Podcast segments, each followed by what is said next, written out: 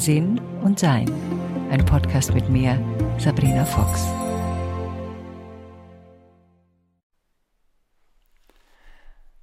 Eines der wichtigsten Aspekte unseres Seins ist die Veränderung. Und es ist so ein Aspekt, den wir manchmal versuchen zu verhindern. Also bei Freundschaften ist es manchmal so, dass man sich wünscht, es bleibt immer gleich. Wenn mir jemand zum Geburtstag wünscht, bleib wie du bist, sage ich regelmäßig, nö, garantiert nicht. Und es gibt immer so eine Überraschung darauf, weil natürlich weiß ich, es ist als Kompliment gemeint und man findet mich irgendwie nett, aber trotzdem ist es bleib wie du bist etwas, was ich auch nicht will. Und es hat natürlich viel damit zu tun, wie wir als Kind Veränderung erlebt haben. In meinem Fall ist es so, dass jede Veränderung, wie ich älter wurde, ja, besser war, schlichtweg, äh, wie ich von zu Hause rausgeschmissen worden bin und obwohl ich kaum Geld hatte und obwohl ich wenig äh, finanzielle Möglichkeiten hatte und obwohl ich irgendwie, glaube ich, 20 Kilo abnahm, weil ich mir nichts zum Essen kaufen konnte oder nur vom Packersuppen lebte, war trotzdem die Veränderung, dass ich nicht mehr zu Hause leben musste. Also diese Freude darüber, selbstständiger mein Leben zu gestalten, ist sehr intensiv in mir als positive Kraft eingesetzt worden, damals mit 16, 17. Wenn wir allerdings, sagen wir mal, auf einem Bauernhof mit Großfamilie und Pony und äh, Hühnern aufgewachsen sind und dann sind unsere Eltern mit uns mit sieben in die Stadt gezogen in eine kleine Wohnung und wir wurden von den Klassenkameraden ausgelacht, weil wir gerade so bayerisch gesprochen haben, dann ist Veränderung anders abgespeichert. Es ist abgespeichert als anstrengend, gefährlich, fürchterlich und äh, mühsam. Diese Veränderungen, die ja wir beobachten können in unserer Welt, die kann man von zwei gegensätzlichen Warten betrachten. Die eine Position ist, es geht alles den Bach runter. Oder die andere Seite ist, dass man das Gefühl hat, das System deckt sich selbst auf, man erkennt, was nicht mehr funktioniert, man erkennt, dass wir miteinander verbunden sind, offensichtlich verbunden sind, einfach weil wir sehen, sei es jetzt durch die Pandemie oder sei es jetzt durch finanzielle Strukturen, dass wir als Weltgemeinschaft verbunden sind und dass wir ähm, Dinge verändern wollen, die nicht mehr funktionieren. Und wir sind in diesem Veränderungsprozess und er wird uns dahin bringen, wo wir als menschliche Gesellschaft hinwollen, nämlich zu einem ausgeglicheneren, aufmerksameren, wohlwollenderen und gesünderen sein. Jetzt ist die Frage, wie kommen wir dahin und vor allen Dingen, welche Rolle spielen wir selber? Also wenn wir die Welt in einer Untergangsstimmung sehen und das befürchten, dann geben wir unsere Energie mit in dieses Feld der Untergangsstimmung. Wollen wir das?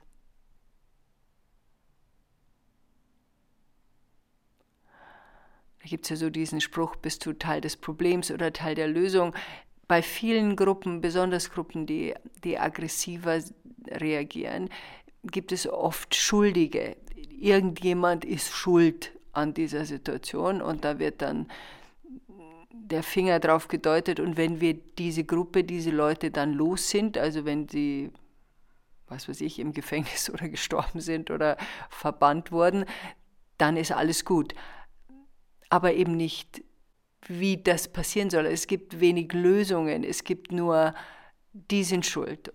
Und das ist ein altes System, das halt einfach nicht wirklich funktioniert, sondern es bringt uns nicht in eine innere Ausrichtung, die auf Heilung ausgerichtet ist, sondern die ist auf Wut ausgerichtet, auf Zorn ausgerichtet, auf, auf eine starke, ja, abgrenzende Stimmung. Mit denen da drüben will ich nichts zu tun haben. Und das ist nicht, was meiner Meinung nach, was äh, spirituelles Wachstum eigentlich ist und was ich mir wünsche für unsere äh, Spezie und unseren Planeten.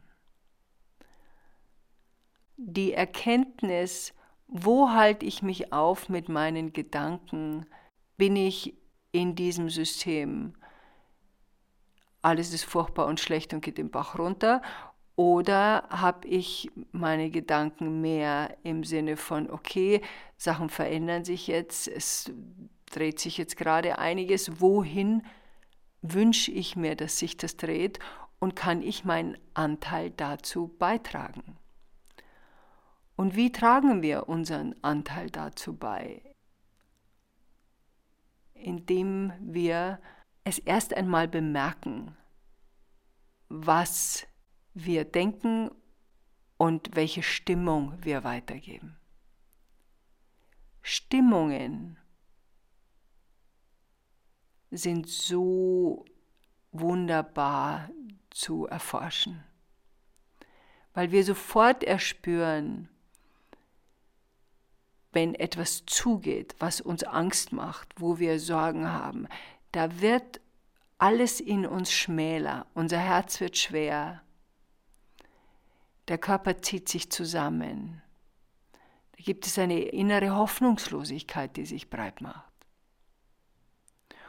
Und das, was ich nach innen erspüre, strahle ich auch aus. Das heißt jetzt nicht, wenn ich mich in Momenten hoffnungslos fühle, dass ich dann äh, falsch lächelnd rumlaufe und sage, alles ist gut, alles ist gut, alles ist gut. Das ist natürlich ein Schmarrn, das ist auch nicht der Sinn und Zweck der Übung. Es geht in dem, was ich jetzt versuche ja, zu erklären, ob es mir gelingt, weiß ich nicht, was wir nähern, wo wir, wo wir unsere Lebensqualität hinzugeben. In welchem Bereich, in die Enge, in die andere sind an allem schuld, in die, das wird alles fürchterlich Ecke.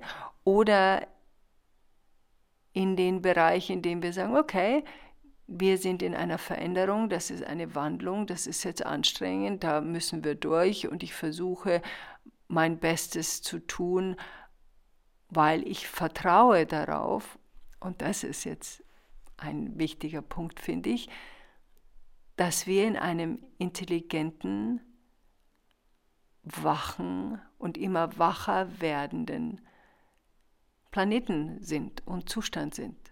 Dass es keine Rückkehr gibt zu einem Zeitalter der ja, geringeren Gehirnaktivität und Herzenskraft, sondern in ein Zeitalter gehen zu einer größeren Gehirnaktivität und Kreativität und ähm, Herzenskraft. Ich bin immer wieder völlig begeistert, wenn ich zum Beispiel auf äh, Pinterest kreative Sachen sehe, die Menschen erschaffen.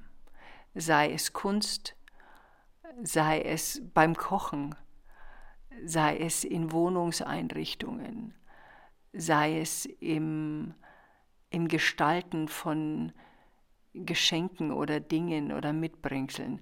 Wir sind eine so wunderbar kreative Spezie, dass ich oft mit offenem Mund dastehe und denke mir, mein Gott, ist das großartig, was wir alles erschaffen können. Und diese Veränderungsenergie, die kommt ja oft mit einem Gefühl, naja, so ein, you feel stuck. Ich habe also das Gefühl, äh. So wie es jetzt ist, so will ich es nicht mehr haben. Und dann beginnt in uns so ein, eine Unruhe. Ich habe da schon mal einen Podcast dazu gemacht, in der wir merken, es muss etwas passieren.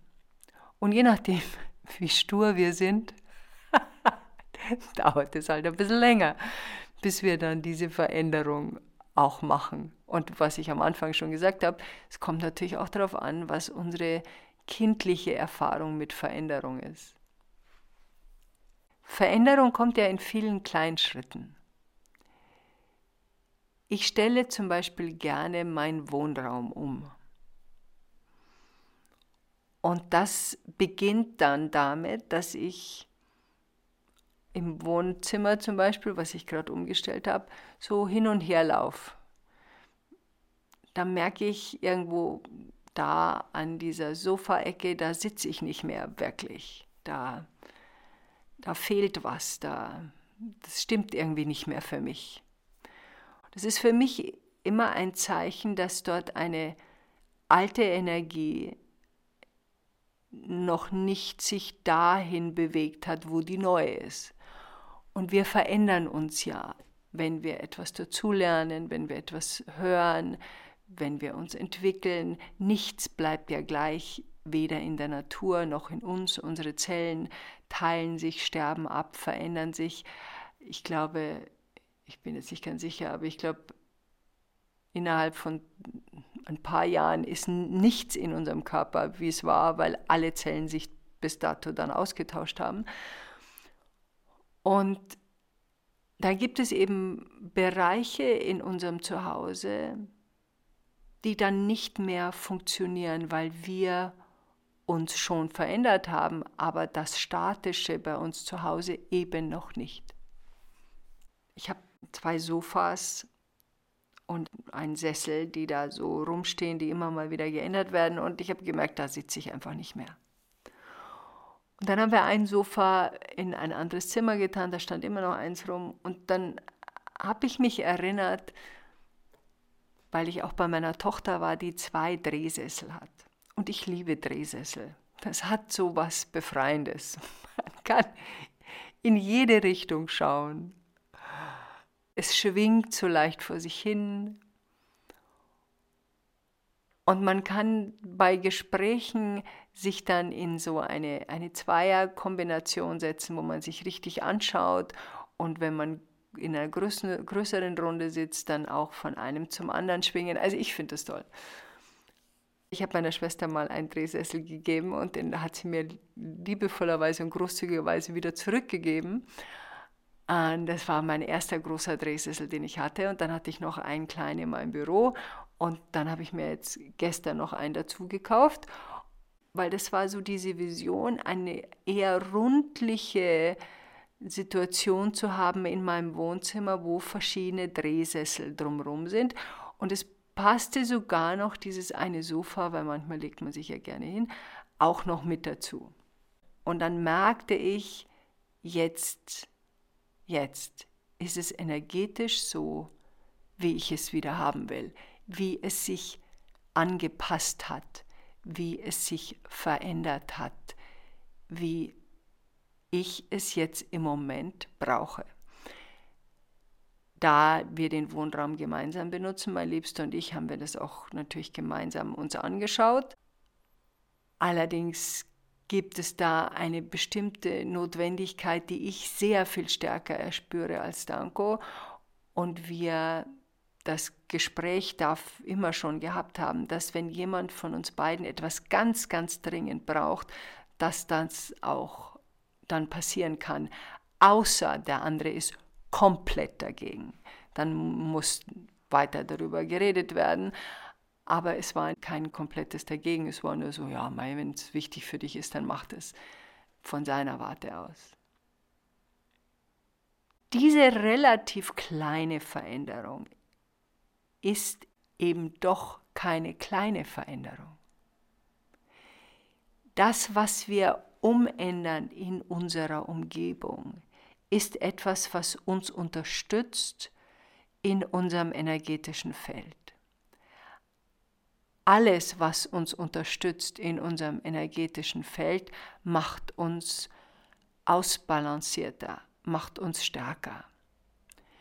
Ich weiß noch, vor Jahren habe ich mich mal getrennt und da war ich, glaube ich, 23, 24 und mein damaliger Mann, ich hab, wollte, dass die Beziehung beendet ist. Ich habe die Wohnung behalten und ich habe ihm gesagt, er kann mitnehmen, was er will. Und das hat er auch ernst genommen. Er hat auch so ziemlich alles mitgenommen. Und die Wohnung war relativ leer. Ich hatte Matratzen am Boden liegen in, in meinem kleinen Schlafzimmer und ich glaube nicht mehr so viel, irgendein altes Möbelstück von meinem Vater noch. Kein Bild an der Wand, nichts, war alles weiß.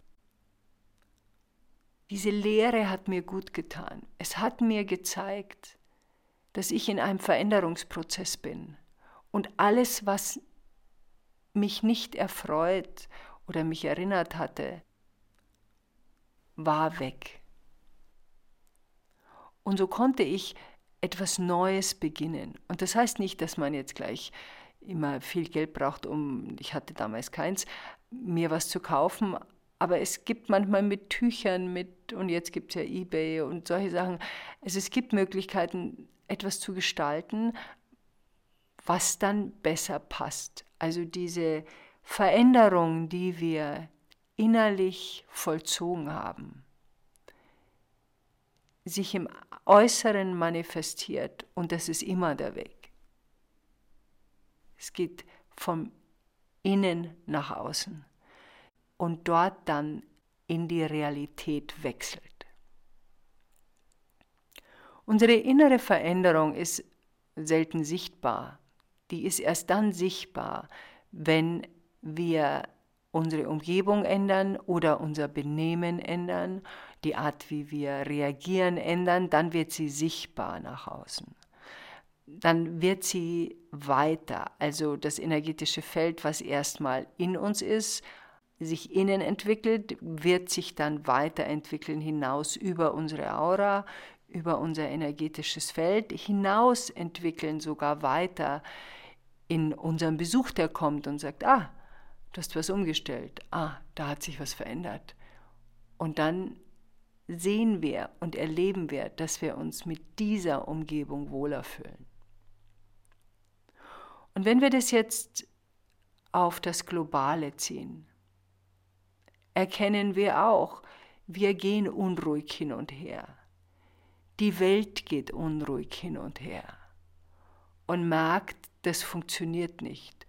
Und wie so ist beim Möbelumstellen, da braucht man eine Weile. Man stellt einen Sessel dahin und denkt sich, naja, das sieht da nicht so gut aus, steht an der Tür, steht im Weg, hm, muss woanders hin. Und das ist es auch, was passiert. Dinge müssen ausprobiert werden. Und manche von uns erwarten von Politikerinnen und Politikern so ein eine Entscheidung, die 100% sein muss und die dann ideal für alle sein muss. Das ist aber nicht so. Wie jede und jeder von uns sich überlegt, stimmt das jetzt? Ist es richtig? Muss da noch ein Adjustment, eine Veränderung? Muss da noch so ein bisschen was, muss ich das noch ein? Das sieht man bei Möbel umrumrücken. Fünf Zentimeter machen einen riesen Unterschied in dem, Bewegungsablauf von einem Raum. Eine Pflanze, die dasteht, hat vielleicht ungünstige Lichtverhältnisse und kaum steht sie da drüben, fühlt sie sich wohler. Und das ist das Schöne an Veränderung. Für diejenigen unter uns, die ein bisschen mehr Angst haben davor, aufgrund ihrer kindlichen Erfahrung, geht es darum, vielleicht das eine oder andere auszuprobieren und auch mal zu schauen, wo habe ich denn Sachen verändert und wo wurde es besser. Mir kommt gerade in den Sinn, es gibt so Paare, die sich nicht trennen, die beide hoch unglücklich sind, weil sie ein gemeinsames Haus haben. Und beide es nicht schaffen, A darüber zu sprechen und B sich mit dem Gedanken anzufreunden, dort nicht mehr zu wohnen. Und ja, das sehen wir ja an, an Flüchtlingssituationen, Manchmal muss man etwas aufgeben, um etwas anderes zu haben, Sicherheit zum Beispiel.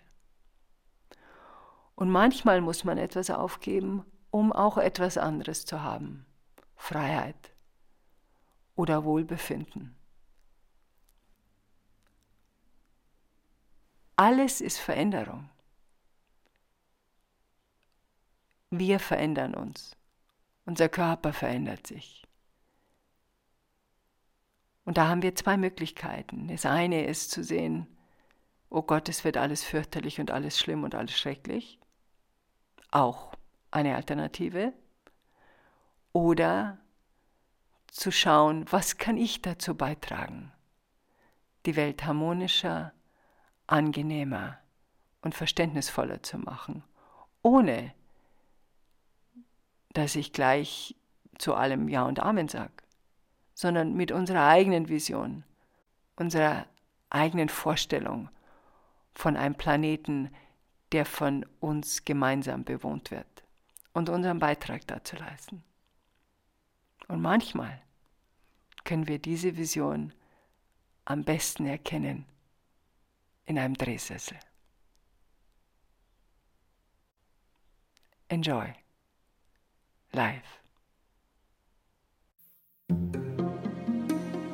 Weitere Informationen über Sabrina, ihre Bücher und Online-Kurse findest du auf sabrinafox.com und sinnsucher.de.